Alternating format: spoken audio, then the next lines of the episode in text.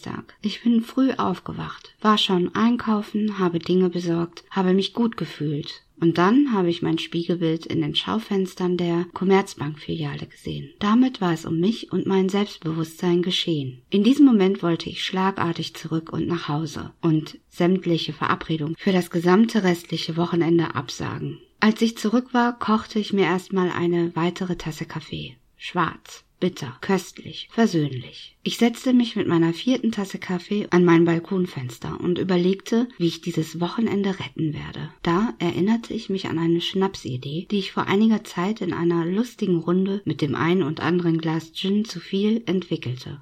Ich muss ein bisschen ausholen, damit die Geschichte irgendwie Sinn ergibt. Du musst wissen, ich bin zwar schüchtern, übersät von Selbstzweifeln und verfüge über ein geringes Selbstwertgefühl, aber ich bin nicht sonderlich prüde, nicht mehr. Nachdem bei meinem letzten Umzug von Hamburg nach Bergisch Gladbach eine neue Freundin mein Vibratorset in einem der Umzugskartons gefunden hat, ist mir eigentlich gar nichts mehr peinlich. Warum auch? So ziemlich alle haben oder hätten zumindest gern Sex. Wenn nicht mit jemandem zusammen, dann wenigstens allein. Und wenn schon allein, dann soll's aber auch ordentlich zur Sache gehen und nicht so nebenbei abgefrühstückt werden. Leider bin ich nicht so der Standard-Porno-Fan. Es gibt Pornos für Frauen, die finde ich richtig toll und die machen sogar zu zweit Spaß. Aber leider sind die auch recht teuer. Und immer den gleichen Schinken anzuschauen, ist auch nicht irre inspirierend. Irgendwann brauchte ich etwas Neues. Vor ein paar Monaten fand ich eine Seite im Internet, extra für Frauen mit sogenannten erotischen Hörgeschichten. Ich entschied mich für ein Probeabo. Mittlerweile verfüge ich sogar über ein bezahltes Jahresabo. Die Geschichten, die da von unterschiedlichen Stimmen eingebaut gelesen werden,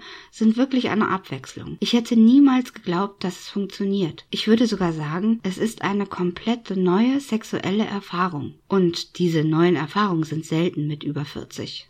Ich habe eine Lieblingsstimme, der bin ich absolut treu. Er könnte mir das Telefonbuch von 1993 vorlesen und ich würde ausrasten. Wenn er spricht, trifft es direkt auf meinen Beckenboden. Ich erzählte natürlich meinen Freundinnen von diesen Hörgeschichten. Und damit reifte die Idee. Mehr, sprich doch auch mal eine Geschichte ein. Die suchen doch immer neue Sprecher und eben auch Sprecherinnen. Ja, Schnapsidee. Aber eine Schnapsidee, mit der ich mein schmales Monatsbudget vielleicht etwas aufbessern könnte. Gerade eben nach der vierten Tasse Kaffee habe ich mir auf der entsprechenden Webseite die Möglichkeiten genauer angeschaut. Ich höre auf dieser Seite nur männlichen Stimmen zu. Und dann auch eigentlich nur einem, wie gesagt. Heute habe ich mir zum ersten Mal eine weibliche Version angehört und gedacht, oh ja, tönt mich nicht an.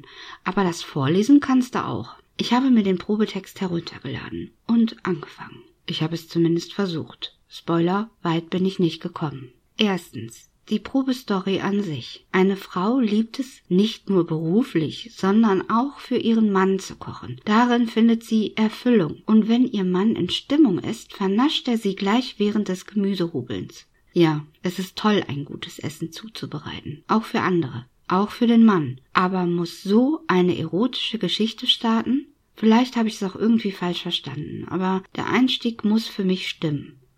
Kommen wir zu zweitens. Der Schreibstil. Das ist jetzt schon sehr pingelig von mir, aber ich kann einfach nicht aus meiner Schriftstellerinnenhaut. Und wenn ich sowas lese wie, fragte er neugierig, verkündete sie lächelnd, zieht sich alles in mir zusammen. Es entspricht in keiner Weise meiner Art, mit Worten umzugehen. Adverbien sind in vielen Fällen einfach nicht nötig. Kleiner Exkurs. Ein Adverb ergibt für mich nur Sinn, wenn etwas in der Bedeutung des Verbes umgekehrt werden soll. Das Verb fragen impliziert Neugierde. Fragt jemand, ist er neugierig? Da muss man das nicht extra dazu schreiben. Fragt aber jemand gelangweilt, würde es vielleicht eher passen. Aber auch da würde ich immer auf das Adverb verzichten und es anders darstellen. Durch den Dialog selbst, durch Körperbewegung, durch Reaktion. Ach, ich könnte Stunden darüber referieren.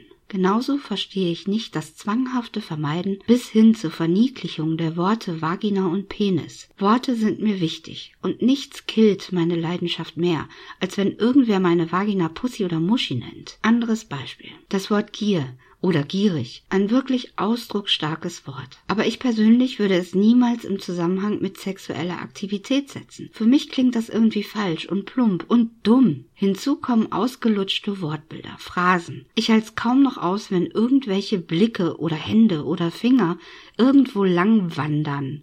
Wandern. Sowas funktioniert nur im Film. Da kann man Menschen dabei beobachten, wie ihre Blicke wandern. Aber es würde niemand aussprechen. Darum gehört es nicht aufgeschrieben. Wandern ist das falsche Verb in diesem Kontext. Und es wird so inflationär in der Literatur verwandt.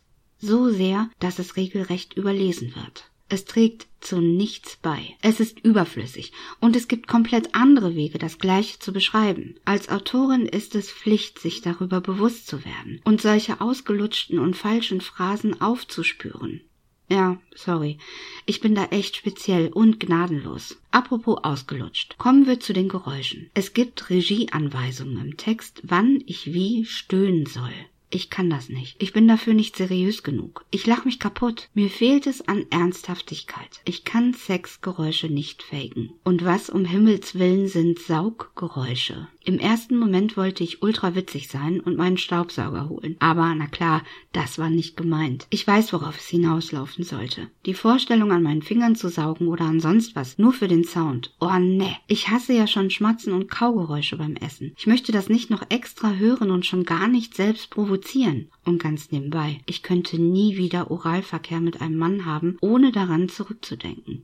Gibt es Frauen oder Männer, die der Sound von Sauggeräuschen antörnt? Ugh. Okay, das war's für mich mit dieser Idee. Vielleicht bin ich doch prüde, aber ich bleibe lieber beim Zuhören dieser erotischen Hörgeschichten, erzählt von meiner Lieblingsstimme. Da bin ich gnädiger oder überhöre das ein und andere vielleicht einfach. Fest steht, ich möchte diese Geschichten nicht selbst schreiben, zumindest nicht so, und ich möchte sie schon gar nicht vorlesen. Naja, so viel dazu.